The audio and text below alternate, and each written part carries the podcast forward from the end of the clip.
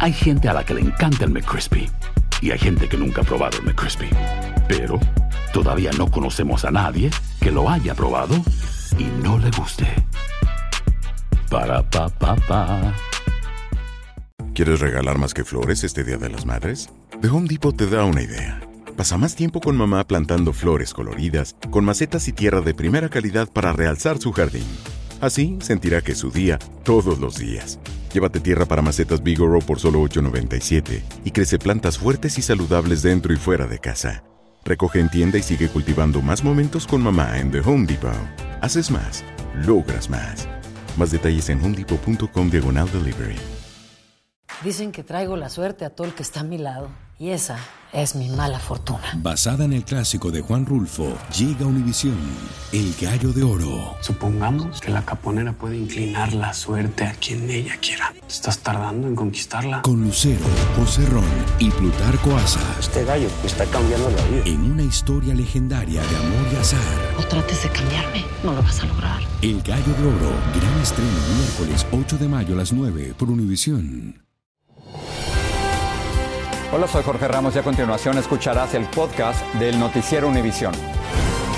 El programa de noticias de mayor impacto en la comunidad hispana de Estados Unidos. Buenas noches. Las cosas se le complicaron al actor Alec Baldwin. Así es, Jorge. Un jurado especial recomendó procesarlo por homicidio involuntario en la muerte de la cineasta Halina Hutchins durante la filmación de la película Roast. Esto ocurrió en Nuevo México en el 2021. Lo que ocurrió es que a Baldwin se le disparó un arma y él siempre ha dicho que nunca apretó el gatillo en el incidente, en el que también resultó herido el director de la película. Dulce Castellanos está en Los Ángeles y nos dice qué consecuencias podría enfrentar el actor. El actor Alec Baldwin nuevamente enfrentará cargos de homicidio involuntario por el tiroteo durante el rodaje de la película Rust, que acabó con la vida de la directora de fotografía Halina Hutchins y que dejó herido al director Joel Sousa en el 2021. Un gran investigativo de Nuevo México hoy presentó la acusación después de que los fiscales especiales en el caso presentaran nuevas evidencias que surgieron después de realizar otras pruebas en el arma de fuego. Yo creo que no va a llegar a un juicio, pero si es que se llega a un juicio, el jurado va a determinar que no es culpable. Hay varias razones. Una, porque es una celebridad y cuando el jurado ve que es una, el acusado es celebridad, le dan la razón a esa persona. A Baldwin se le habían presentado cargos similares en enero 2023, pero en abril le retiraron los cargos. El actor sostiene que es inocente y que no jaló el gatillo de la pistola que supuestamente le habían indicado que no tenía municiones. En un comunicado, los abogados del actor y productor dijeron, esperamos nuestro día en la corte. Antes de llegar a un juicio, él puede llegar a un acuerdo con la fiscalía que él puede ser declarado culpable y con, con, ah, libertad condicional. Ese sería el castigo. La armera del set de la película, Hannah Gutiérrez, aún enfrenta cargos de homicidio involuntario y su juicio está pautado para iniciar en febrero. Si Baldwin llegara a ser declarado culpable del cargo, un delito grave en cuarto grado, podría pasar hasta 18 meses en prisión. En Los Ángeles, Dulce Castellanos, Univisión. Vamos a cambiar de tema y vamos a Nueva York. En un albergue de migrantes se desató una confusa pelea en la que un hombre de 24 años recibió una puñalada en el cuello. Sucedió en el refugio de la isla de Randalls cuando dos grupos de migrantes se enfrentaron. La policía arrestó a por lo menos 18 personas. Nayeli Chávez Geller ha estado siguiendo esta noticia en Nueva York. La violenta trifulca ocurrió en el refugio ubicado en Randall's Island por motivos que aún se desconocen. Lo cierto es que numerosos oficiales acudieron al centro donde residen alrededor de 3.000 inmigrantes sin hijos y donde 18 personas fueron arrestadas y un guardia de seguridad de 24 años de edad fue apuñalado en el cuello.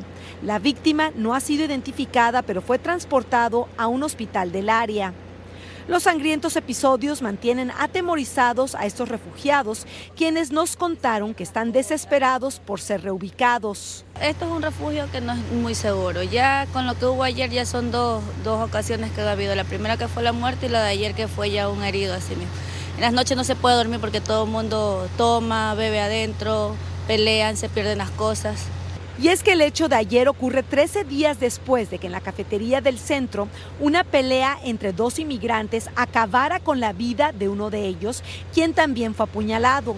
En esa ocasión, el alcalde de la ciudad dijo que reforzaría la seguridad del refugio y colocaría detectores de metales en la entrada, pero según cuentan los residentes, eso no ha sucedido. Por eso es que ha habido dos apuñalados, por base que todo no revisan, dejan entrar como sea, no, no, no toman atención. De las 18 personas arrestadas, 12 ya fueron liberadas y esta mañana las otras seis fueron formalmente acusadas por numerosos cargos que incluyen posesión de un arma, asalto y manipulación de la evidencia física.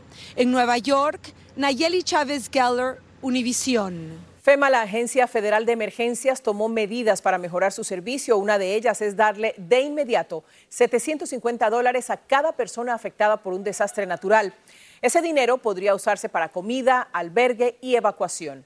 FEMA también creará un fondo para costear lugares donde puedan quedarse los damnificados, incluyendo viviendas de familiares y amigos. El gobierno del presidente Biden va a invertir otros 325 millones de dólares en la creación de estaciones de carga para vehículos eléctricos y parte de la ayuda será para dueños de estos vehículos. Recibirían un crédito por tener ya los cargadores de electricidad. Estados Unidos y México reanudaron hoy en Washington el diálogo de alto nivel sobre inmigración. La canciller mexicana se reunió con su homólogo estadounidense en momentos en que sus respectivos gobiernos sienten fuertes presiones para controlar la afluencia migratoria por la frontera común. Pedro Rojas está en Washington y nos dice a qué conclusiones llegaron. Una gran comitiva mexicana encabezada por la canciller Alicia Barcena llegó hoy al Departamento de Estado a dar seguimiento al encuentro para reducir flujos migratorios que encabezó el presidente de México el 27 de diciembre en el Palacio Nacional de la Ciudad de México.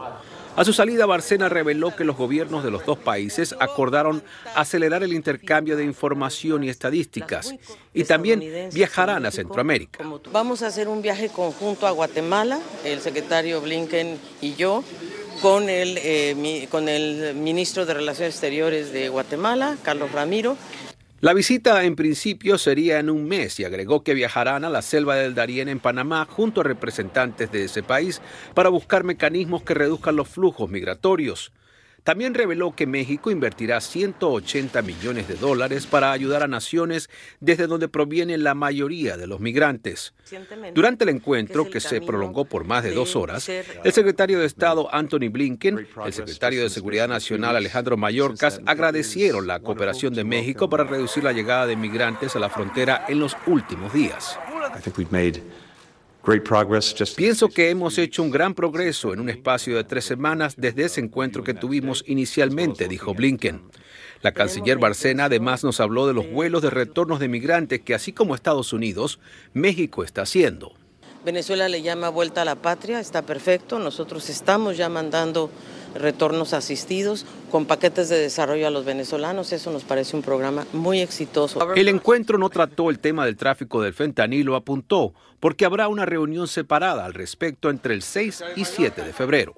Con este encuentro, México y Estados Unidos se aprestan a ejecutar más acuerdos que, según los oficiales, tendrán resultados en los próximos meses. En Washington, Pedro Rojas, Univisión. Republicanos del Congreso llamaron a testificar al secretario de Defensa Lloyd Austin sobre por qué no reveló de inmediato que había ingresado a un hospital. La cita será el próximo 14 de febrero. Austin fue internado por complicaciones derivadas de un cáncer de próstata. Miles de personas que se oponen al aborto desfilaron hoy en la llamada Marcha por la Vida en Washington, D.C. Festejaron la eliminación del derecho al aborto en una histórica decisión de la Corte Suprema hace más de un año. Los líderes de la marcha prometieron seguir luchando hasta que se elimine la práctica del aborto en todo el país.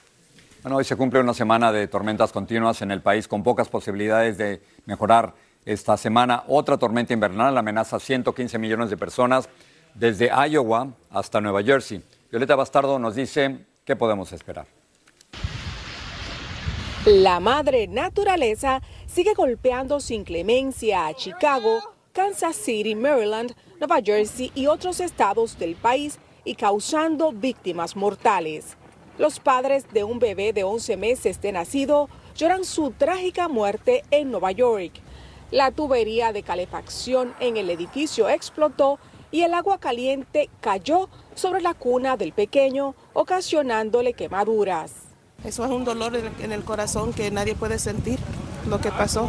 Al oeste del estado, en Rochester, estos pasajeros se salvaron de milagro cuando el avión que los traía desde Filadelfia perdió el control sobre la pista helada. En Michigan, un hombre fue rescatado de un lago congelado. La policía tuvo que recurrir a la ayuda de un perro para poderlo salvar. En varios estados del país, como Nueva York y también Nueva Jersey, muchas escuelas cancelaron sus clases este viernes, mientras otras enviaron a los estudiantes más temprano a casa. Un poquito complicado, pero aquí andamos. Este repartidor de comida nos dice que aunque tiene que pasar largas horas bajo las frías temperaturas, es cuando más pedidos recibe. Sí, sí hay más movimiento. Sí hay más movimiento cuando el, cuando el clima está así, pero, pero aunque está complicado para correr, pero aquí andamos. En Filadelfia, se espera hasta 6 pulgadas de nieve esta noche. La alcaldesa dijo que los caminos que vemos ahora que son transitables se volverán intransitables. Desde Nueva Jersey, Violeta Bastardo, Univisión. Hacer tequila, don Julio, es como escribir una carta de amor a México. Beber tequila, don Julio, es como declarar ese amor al mundo entero. Don Julio es el tequila de lujo original, hecho con la misma pasión que recorre las raíces de nuestro país. Porque si no es por amor, ¿para qué? Consume responsablemente. Don Julio Tequila, 40% alcohol por volumen, 2020. Importado por Diageo Americas, New York, New York. Hay gente a la que le encanta el McCrispy. Y hay gente que nunca ha probado el McCrispy. Pero todavía no conocemos a nadie que lo haya probado y no le guste. Para, pa, pa, pa. Lucero junto a José Ron protagonizan El Gallo de Oro. Gran estreno miércoles 8 de mayo a las 9 por Univisión. Y de las mejores. Gracias por seguir con nosotros en el podcast del Noticiero Univisión. Los incidentes de aviones continúan. Ahora se trata de un avión de carga de la aerolínea Atlas Air. Este Boeing 747, con cinco miembros de la tripulación a bordo y operado por cuatro motores de marca General Electric, tuvo que aterrizar de emergencia en el Aeropuerto Internacional de Miami después de que se incendiara uno de los motores. Vilma Tarazona nos cuenta lo que pasó. Estas imágenes grabadas con un celular mostraron el avión de carga de Atlas Air, un Boeing 747, con uno de los motores desprendiendo fuego después de haber despegado del Aeropuerto Internacional de Miami. Oh my God, it's on fire. El piloto reportó la emergencia a la torre de control. Mayday, Mayday, uh, Giant 095, heavy uh, engine fire. Request back to the airport. Now we'll go ahead and uh, land. We have five souls on board. El vuelo salió de Miami a las 10 y 32 de la noche rumbo a Puerto Rico y tres minutos después del despegue disminuyó la poca altitud que había alcanzado y se regresó al aeropuerto de Miami con el motor aún en llamas. Pasó por una zona bastante poblada de la ciudad, como vemos en este mapa. El evento del Concorde es el único que, que. Le preguntamos al piloto Esteban Saltos si esto presentó riesgo para la población en tierra. Las llamas debieron haber sido eh, controladas eh, y, extin y, extinguidas a través de los extintores de incendios de cada motor que, tienen, que son operados desde la cabina de mando. Es decir, no es, no es algo que, que, que implique riesgo para los que están uh, en, en, tierra y tampoco para los que están en, en vuelo. Saltos dice que en caso de emergencia, una vez apagado el fuego del motor, la aeronave puede seguir volando con los otros tres. Atlas Air dijo que el avión aterrizó de manera segura después de experimentar un mal funcionamiento del motor poco después de la salida del Aeropuerto Internacional de Miami. Esteban Saltos dice que son muchas las causas que pudieron haber provocado el accidente. Seguramente estaba el motor que eh, estaba ocurriendo algún tipo de fractura y lo que es el combustible que pasa, eh, el, el combustible no completado su proceso de combustión es lo que sale expulsado del, del, del tubo del, de la parte del escape del motor. Los investigadores inspeccionarán el avión de Atlas Air aquí, en este hangar, para tratar de establecer las causas del accidente. Desde el Aeropuerto Internacional de Miami, Vilma Tarazona, Univisión.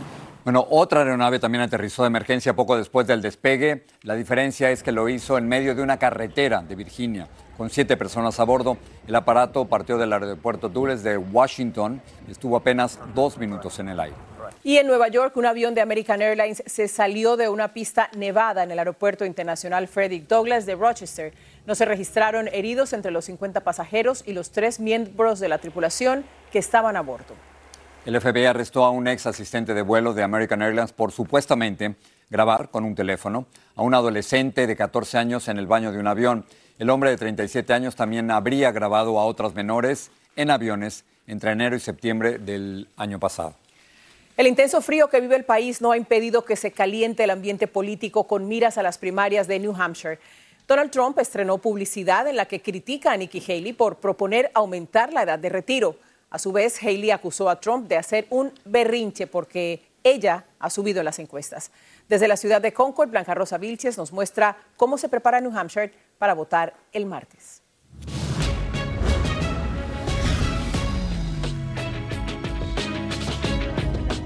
Con Iowa ya en el espejo retrovisor, New Hampshire, el estado granito, es tradicionalmente el primero en la nación en realizar primarias desde 1920. Los dos debates republicanos se han suspendido. El presidente Joe Biden no aparece en la boleta electoral, aunque los votantes sí pueden escribir su nombre. El Comité Nacional de su partido optó por Carolina del Sur para tener la primera primaria el 3 de febrero. Es la primera vez desde 1968 que un candidato para la reelección presidencial no aparece en la boleta. Otros 21 candidatos demócratas sí aparecen en la lista por su partido, entre ellos Paperboy Love Prince. Muchas gracias a todos. Ex vendedor de diarios, su abuelo era colombiano. Dice que todo se conquista con amor.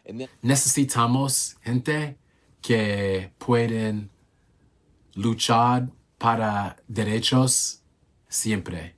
Lo mismo pasa con los republicanos que tienen 24 personas en la boleta electoral. Voy a mandar Trump a la cárcel. Republicano moderado, no satisfecho con sus candidatos. Prefiero morir de pie que vivir de otro día. Donald Trump acusa a Nikki Haley de buscar que los demócratas y los liberales se infiltren en sus primarias es un despertar para el Partido Republicano, dice Haley, que necesita a más grupos. Ron DeSantis, el gobernador de la Florida, se está enfocando más en Carolina del Sur. Los independientes, una vez más, son cruciales en estas elecciones. Se estima que este martes el 40% de los que votarán no tienen ninguna afiliación. En Concord, New Hampshire, Blanca Rosa Vilches, Univisión.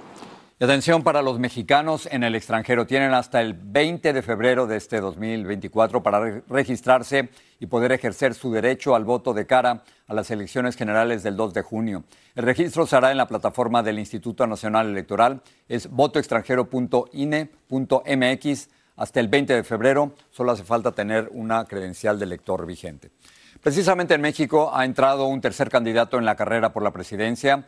Jorge Álvarez Maínez, de 38 años, del partido Movimiento Ciudadano, cree que le puede ganar a las otras dos candidatas y le pregunté por qué quería ser presidente. México yo creo que tiene una característica hoy, Jorge. Eh, pienso que es un país que está roto. ¿Por, por qué no unirse a la campaña de Claudia Sheinbaum o por qué no unirse a la campaña de Xochitl Gálvez? ¿Por qué no hacer eso? Porque representan cosas exactamente contrarias a lo que nosotros creemos. México tiene la oportunidad de salir de esta falsa polarización con una opción de futuro, con una opción fresca que representa Movimiento Ciudadano. Más este domingo en Al Punto. Y este domingo también, en Aquí y Ahora, la muerte de una joven sorprendió a su familia. En principio pensaron que se trataba de un suicidio, pero detrás había mucho más. Tiffany Roberts tiene un adelanto. ¿Usted sabía dónde estaba ella en todo momento? Un misterioso mensaje de despedida. Hay textos que al parecer no eran del teléfono, eran de la computadora. Una computadora que desapareció el domingo en la noche. Pistas y sospechas que podían conducir a algo más oscuro. En ese momento supe que la habían matado, o sea, que era imposible que se haya suicidado. Aquí y ahora, este domingo a las 10 de la noche, 9 en el centro. Lionel Messi desató una verdadera fiesta deportiva en El Salvador. Llegó al país con su equipo el Inter Miami, Jorge, para enfrentar a la selección local. Incluso seguidores de otros países han hecho el viaje para ver jugar en vivo al mejor jugador del mundo. Raquel Herrera nos muestra la magia de Messi dentro y fuera de la cancha. La Messimanía se apoderó de los salvadoreños y del resto de centroamericanos.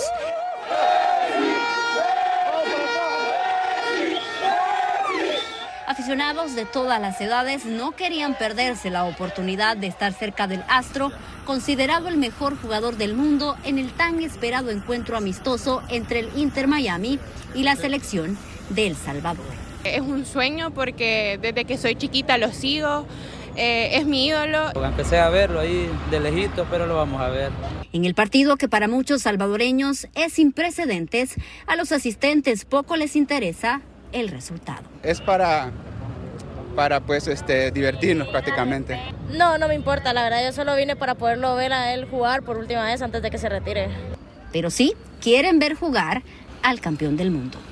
Pues la verdad, 20 minutos para nosotros sería satisfactorio verlo en la cancha. Las entradas para presenciar el encuentro oscilaron entre 200 y 475 dólares, precios que los asistentes estuvieron dispuestos a pagar para ser testigos de que Messi pateó la pelota en suelo salvadoreño. Todavía no me la creo, me cuesta creer que, que voy a ver a, al mejor de la historia jugar. Los comerciantes también hicieron su día tras el furor provocado por el partido. Bien, gracias a Dios he vendido. No me quejo. Lo vino a dejar dinero Messi. Esta es la primera vez que El Salvador recibe a tres campeones del mundo juntos. Junto a Messi estarán Jordi Alba, Sergio Busquet y el nuevo fichaje de las Garzas, Luis Suárez, que en este partido hará su debut. De categoría increíble, pues, y que vengan a jugar con nuestro país es como un privilegio. El partido se desarrollará bajo estrictas medidas de seguridad y con casa llena en el Estadio Cuscatlán con capacidad para 45 mil personas. Desde San Salvador, El Salvador, Raquel Herrera, Univisión.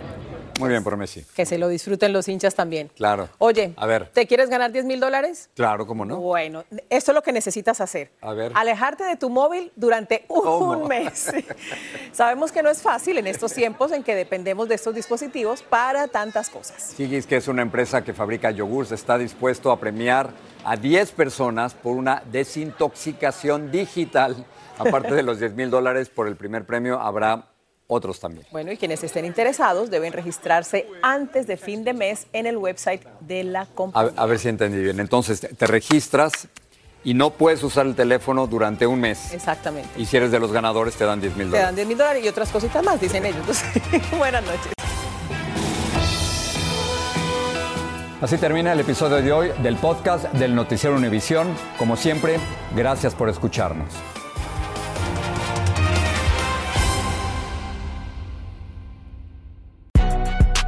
Si no sabes que el Spicy McCrispy tiene Spicy Pepper Sauce en el pan de arriba y en el pan de abajo, ¿qué sabes tú de la vida?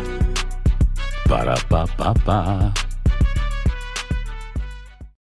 Lucero junto a José Ron protagonizan El Gallo de Oro. Gran estreno miércoles 8 de mayo a las 9 por Univisión. y de las mejores.